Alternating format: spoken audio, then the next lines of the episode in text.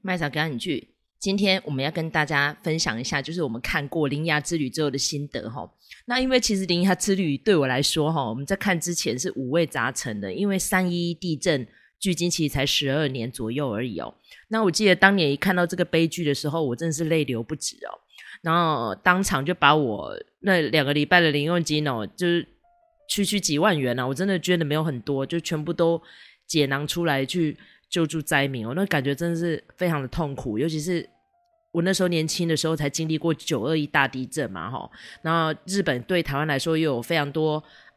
爱恨情仇的过往，哈，所以基本上呢，就是。啊、台湾有事，日本就有事；日本有事，台湾也有事了哈。所以那个时候，我们其实对于三一地震的那个灾变是感同身受，尤其是那个那么恐怖的震级九点一级哈，然后造成了那么多人死亡哦，那个真的是不计其数哦，造成很多家庭破碎，所以那个情感是非常的丰沛的哈。那尤其是我们在看《铃芽之旅》之前哦，我们有几个好朋友们哦，都有分享过，我们一起看过《你的名字》那个时候当下的悸动，所以我觉得我们这一集在讲《铃芽之旅》的时候，其实嗯，不需要跟其他的。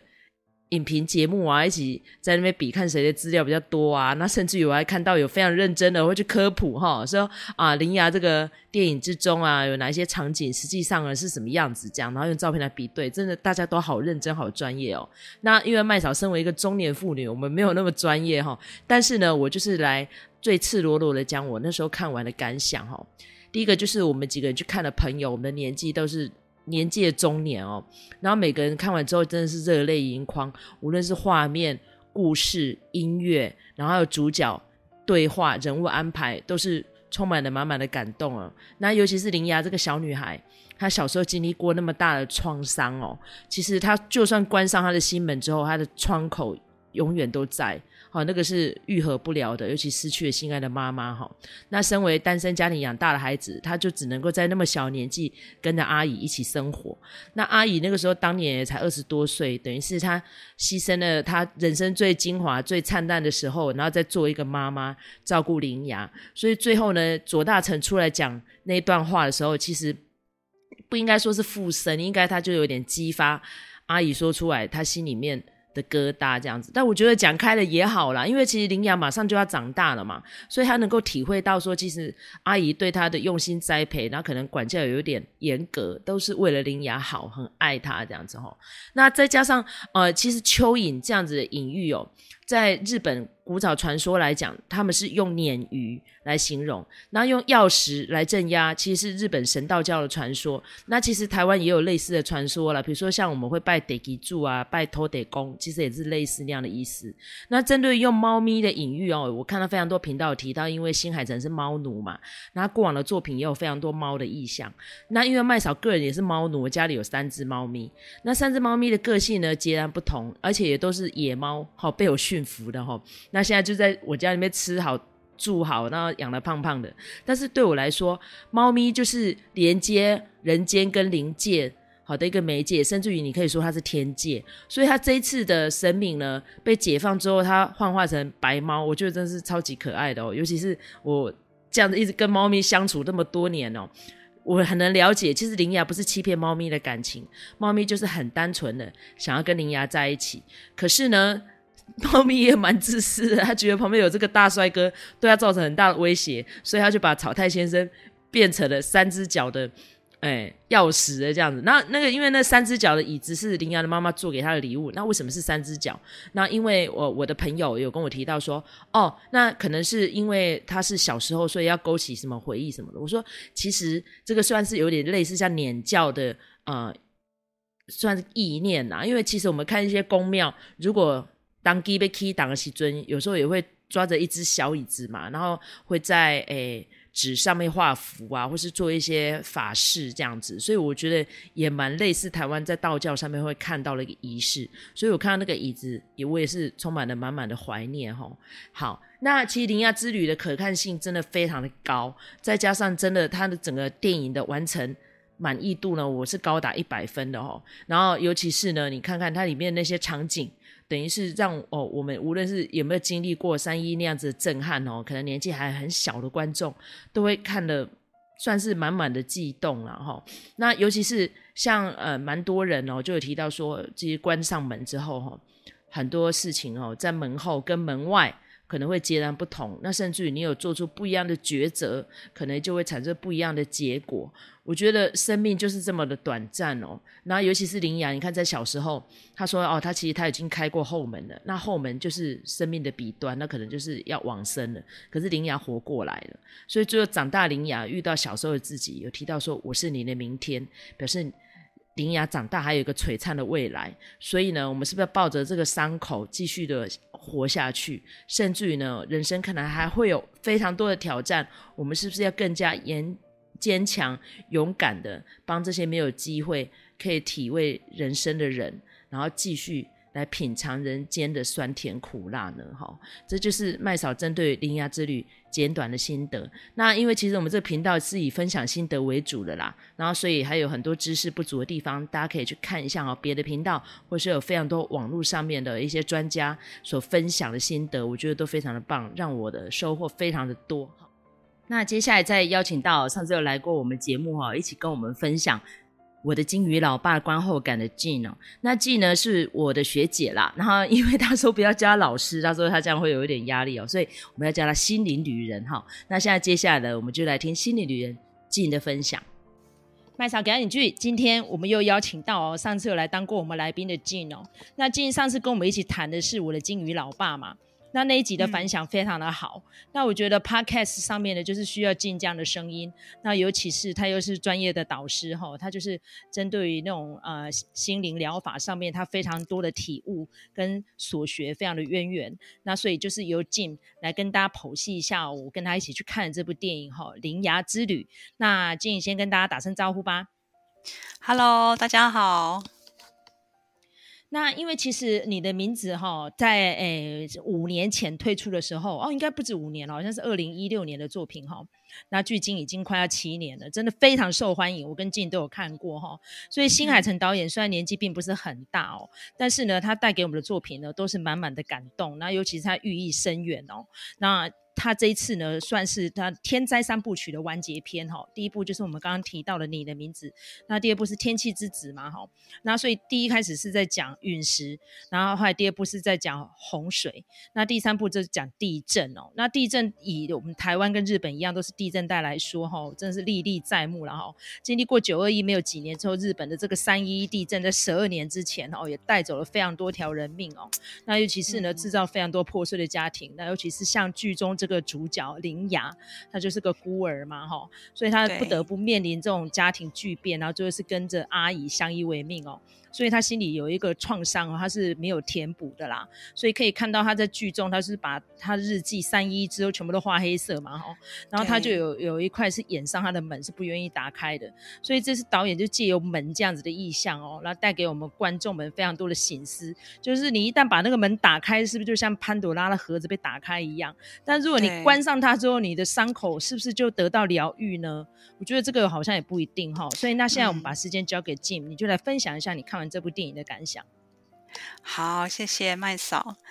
那其实麦嫂，你刚刚讲的过程中，我就又有一种就是那个在看电影当中的时候的那种感动，突然间又袭上心头。那因为确实就是说，在看电影的这个过程中，我觉得真的就是呃。他跟我们就是所谓的这种创伤啊，我们遇到这种很大的创伤的时候，他是用一个就是动动漫的这样子的方式，然后来就是嗯，怎么讲，就是类似类似来比喻我们我们人心灵受到的创伤。那因为导演他有讲，就是说他其实就是当时在构思这部电影的时候，他就是很想要拍一个。可以让大家就是疗伤的一个电影嘛？那我我觉得在看这个电影的过程中，真的就是看到很多这个这个方面的，就是很很深的这个意义的东西在里头。那我觉得我对我来说，就是印象最深刻的一个就是那个蚯蚓，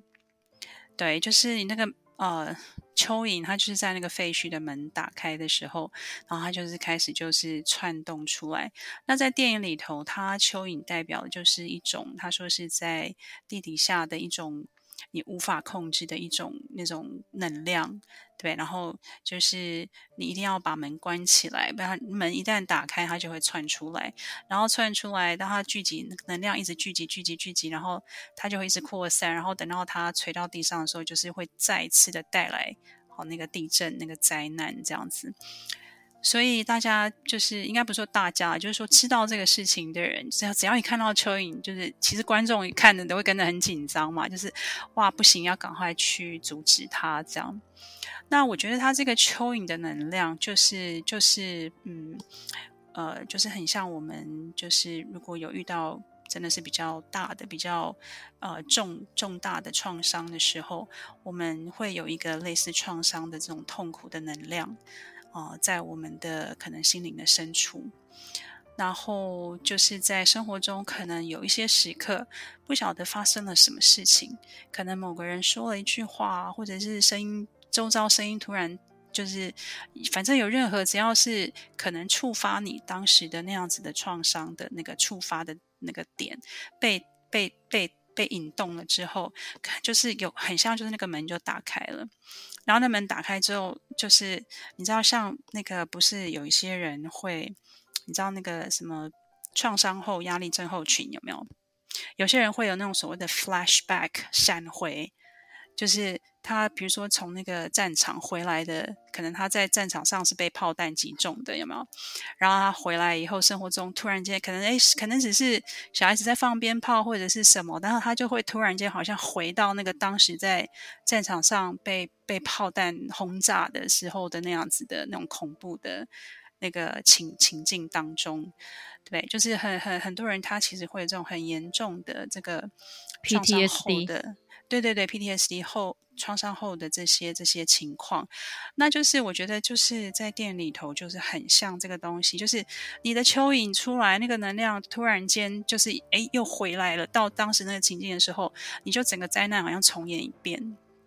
就是即便在生活中，其实现在你已经是安全的了，可是其实其实你你你是整个好像是当时的灾难在在重新再经历，所以。嗯，对于这种比如说像九二一啊、三一一啊，对不对？就是这种很重大的灾难的人，那或者是一些其他方面的创伤，其实有一些也是很严重的嘛。那我觉得对于就是受到过这些创伤的人来讲，真的就是生活中这些这些情形是有可能是发生的，而且对于某些人来说，有可能是发生的频率可能还不低哦，所以就会真的是嗯。很痛苦，哎，就是会会对他们来说是会会很大的痛苦跟困扰。那对于一般的人，可能没有这么大创伤的人，其实我们多多少少都会有一些创伤，对不对？你你的创伤可能只是一个，嗯，比如说你小时候被霸凌，然后你可能长大你在职场上，然后可能经历了一些事情，你突然间又感觉到那个被霸凌，就是。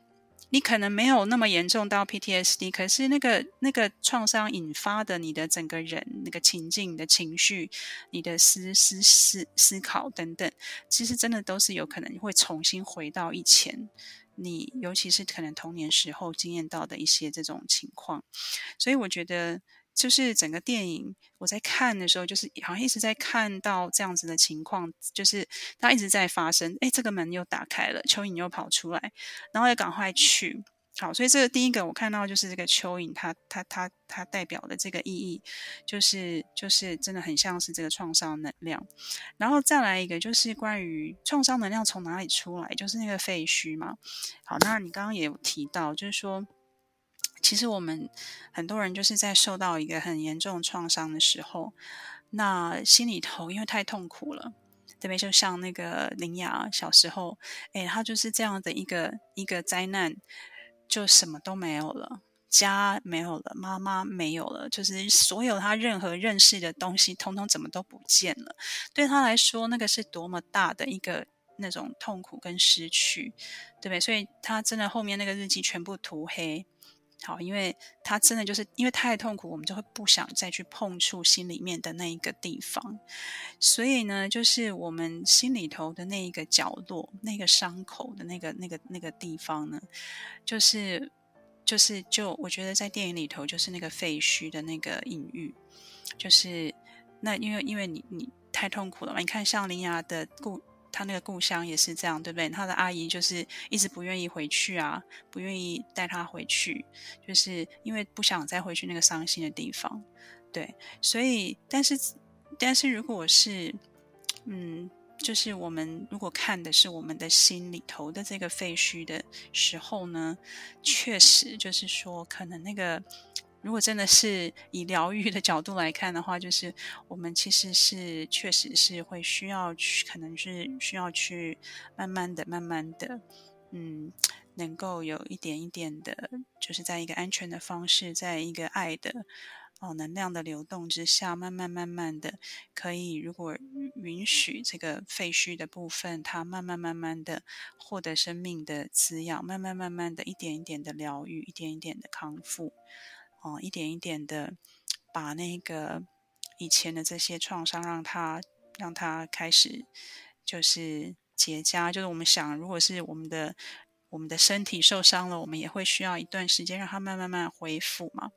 好，那我们讲说身体身体会有自愈的能力。好，那其实心灵上也是会有自愈的能力，但是我们就是要能够愿意去去面对，然后。去允许，那可能还是会经历到那个痛，但是如果可以有一种比较安全的、比较缓和的方式的话，那其实还是可以一点一滴的，就是让自己的这些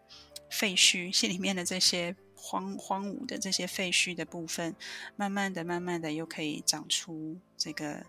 青草，长出花啊、树、植物等等，好让它再重新变得有生命力。那，嗯，所以我觉得他这个电影当中第三个让我印象很深刻的是，就是他讲的是说，就是当你要去封那个门的时候，对吧？你要把门关上，让那个蚯蚓的能量不要再一直跑出来。那这个时候你需要有那个钥匙孔，你才有办法用那只钥匙去把那个门锁起来。对，那怎么样让钥匙孔出现？就是要去。嗯，很专注的去聆听以前住在这一片土地上的那些人们的声音嘛。好，对，然后所以就会一直听到一些啊，大家彼此关心啊，彼此这个打招呼啊，什么这些，就是听到这些一些美好的当时住在这边的人的一些美好的时光啊的这些这些呃，就是这这些这些声音，那。这个时候，你那个钥匙孔才会出现，那你才能够把钥匙插进去，把门锁上。好，然后这边我其实同意麦嫂讲的话，就是说锁上是不是一个最好的方式？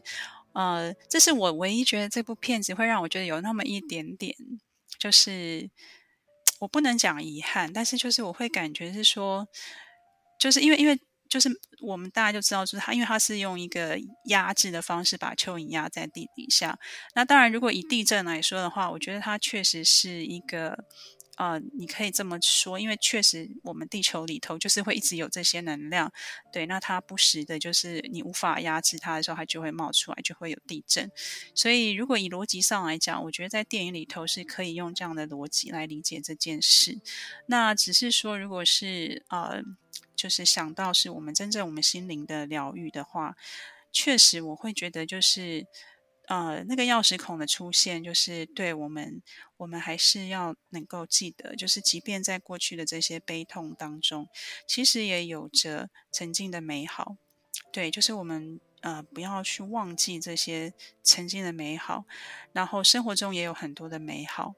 那所以我们讲是说这个这种就是能够。为我们带来生命滋养的这些，不管是过去的记忆，还是现在正在发生的事情，那如果我们能够很专注的聆听我们身边的，或者我们生命中曾经的这一些好的能量，对不对？带着爱的，带着关怀的，这一些带着生命力的这些频率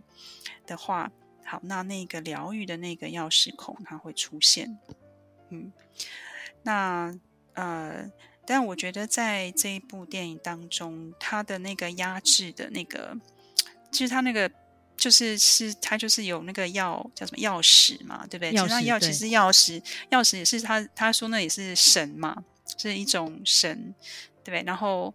他还有关门师啊，所以就是我我觉得我收到的就是说，其实即便在这种。地震是就是一直在发生的这样子的这种情况当中，就是好像冥冥之中也是还是有人，然后有神在守护着我们，以及在守护着这片土地。就我我我感就是那个当中，就是我觉得对于那些曾经受过呃这个很重大灾难的人来说，我觉得那也是一种安定啊，一种一种一种心里面的安稳。对，然后最后就是。整个当然结局就是说，哦，在希望当中呢，我们活着，好，那我们就是向未来迈进，对，持续的继续的创造我们想要的美好的生活，对，所以我是觉得整部片我大概收到的是这样子，那我真的觉得导演很厉害，对，就是他是想要拍一个疗愈的片，然后他这整个动画的构思啊，然后那个角色，然后你看他。那个男主角变成椅子，三只脚的椅子，我就觉得实在是太可爱，而且又太有创意了。对，因为其实，嗯，因为日本其实他们传统宗教跟我们一样是多神教，他们是神道教嘛。嗯，那其实台湾一些宫庙，他们基本上如果说是呃神明要降临的话，也是会用椅子来做意象，也是那种小只的椅子。然后也蛮多国片也有做这样的呈现。那因为其实宫庙文化，因为我是台南小孩嘛，所以我我也是 算是观察了蛮多。那尤其是他这是用门做意象，我觉得真的让我蛮感动的。因为其实你看，像三一那个时候，人在出门之前，你哪知道你回不了家？对对对对啊！那尤其是我听别的频道里面就在那边温习日文啊，比如说像麦早的学过一年多，并不是很好啦。不过我还是记得，比如说 “itadakimasu” 哦，我要出门了。哎，然后我回来就是我该离，对不对？可是问题是，你可能没有机会对你的亲人说“我该离”，因为他已经离开你了。对，就是有这样的遗憾在。你看，像林芽，他遇到那样子的事情，然后结果原来他是有办法看到好、哦、未来的自己，但是他问了他你是谁？他说我是你的明天。他不是说我的未你的未来，是说明天哦。因为明天对我们来说很快嘛，嗯、几个小时之后就明天了。可是对很多人来说是跨不出去的。是是是是是。所以这一点让我蛮感动的，因为其实电影里面充满了很多金句啦，比如说像是那只猫咪大臣，为什么它叫大臣？也有很多人问。那那个左大臣是那只黑猫咪，所以到底哪一只是好猫咪，哪一只是坏猫咪？所以我们常常想到说，哎，蛮好笑。以前说能抓老鼠就是好猫，所以其实都是好猫啦。嗯，那两只猫咪呢，就有点像是呃，我们常讲的得给住啊，或者说是土地公啊，所以就是这样的意涵。然后所以说，为什么他们要关门的时候？呃，关门是要去念那一段咒语，因为其实我们现在拥有的一切都是借来的，我们并没有拥有这些。但是如果说我们今天并没有珍惜它，然后让它变成废墟了，那有可能就是会反扑嘛。那如果反扑的话，我们是不是在祈求神明？我们就把这些还给你就好了。无论我们做错了什么，我们都是要去珍惜，都是要忏悔。那希望我们自己可以走出来，然后以后要好好珍惜我们拥有的资源呐、啊，还有我们的亲人呐、啊，对不对？嗯。嗯嗯，好，今天非常开心，Jean 哦，让这个短短的时间哦，跟我们来分享一下这部非常感动的电影哦。所以说，如果满分十分的话，Jean 可以把这部电影打几分呢？哦，我出现的数字是九点九嘞，哇，好棒、哦，我觉得很很很高，对对对。对，所以真的是很荣幸，一连这两部好电影都可以跟 Jean 来一起观赏，然后分享给我们 听众朋友。对对对对，谢谢，那希望下次再有机会跟 Jean 一起来分享电影哦。我们下次再见。好哟，谢谢，拜拜。